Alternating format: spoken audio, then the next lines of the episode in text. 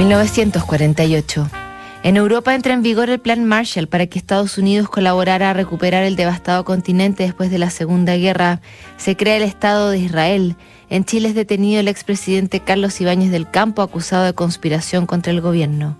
En Nueva York, la ONU decreta la Declaración Universal de los Derechos Humanos. Nacen Olivia Newton-John y Donna Summer. Mahatma Gandhi es asesinado. 28 años antes ha nacido en Ucrania la futura aclamada novelista Clarice Lispector. La guerra civil rusa obliga a su familia a trasladarse a Brasil cuando era una niña y viviría ahí la mayor parte de su vida. Su madre muere cuando tiene 10 años y la relación con sus hermanas Elisa y Tania sería para siempre más estrecha. A esta última, la menor de las tres, le escribe en enero desde Berna algunos consejos.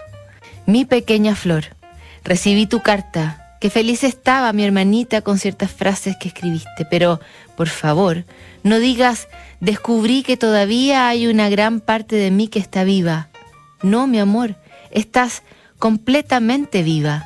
Hermanita mía, escucha mi consejo, escucha lo que te pido. Respétate a ti misma más que a los demás respeta tus necesidades, respeta incluso lo que está mal en ti, respeta especialmente lo que imaginas que está mal en ti por el amor de Dios. No intentes convertirte en alguien perfecto, no copies a una persona ideal, cópiate a ti misma. Esa es la única manera de vivir. Tengo tanto miedo de que te pase lo que me pasó a mí, porque somos similares. Juro por Dios que si hubiera un cielo, una persona que se sacrifica por cobardía será castigada e irá a cualquier infierno antiguo. Eso sí, una vida tibia no es castigada con esa misma tibieza. Toma para ti lo que te pertenece y lo que te pertenece es todo lo que exige tu vida. Parece una moraleja amoral, pero lo verdaderamente amoral es haber renunciado a uno mismo. Espero que me creas. Incluso me gustaría que vinieras a observar mi vida sin que yo lo supiera, porque el solo hecho de saber de tu presencia me transformaría y me daría vida y felicidad sería una lección para ti.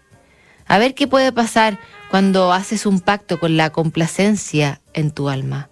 Tener coraje de transformarte, cariño, para hacer lo que deseas, sea eso, salir los fines de semana o sea lo que sea. Escríbeme sin preocuparte de que necesites hablar de cosas neutrales porque ¿cómo podemos ser buenos unos con otros sin este mínimo grado de sinceridad? Que el nuevo año te traiga todas las felicidades, querida, He aquí un abrazo lleno de saudade, de enorme saudade, de tu hermana Clarice. El impulso necesario para una vida de Clarice Lispector a su hermana menor Tania parte de la colección extraordinaria de cartas de la autora brasilera. Mañana retrocedemos siglos en cartas notables. Inversiones sin fronteras es mirar el mundo de otra forma, es entender que las oportunidades están en los cinco continentes. Esto es lo que hacen en MBI Inversiones por eso, cuando busques dónde invertir tu patrimonio, cuenta con las inversiones sin fronteras de MBI Inversiones.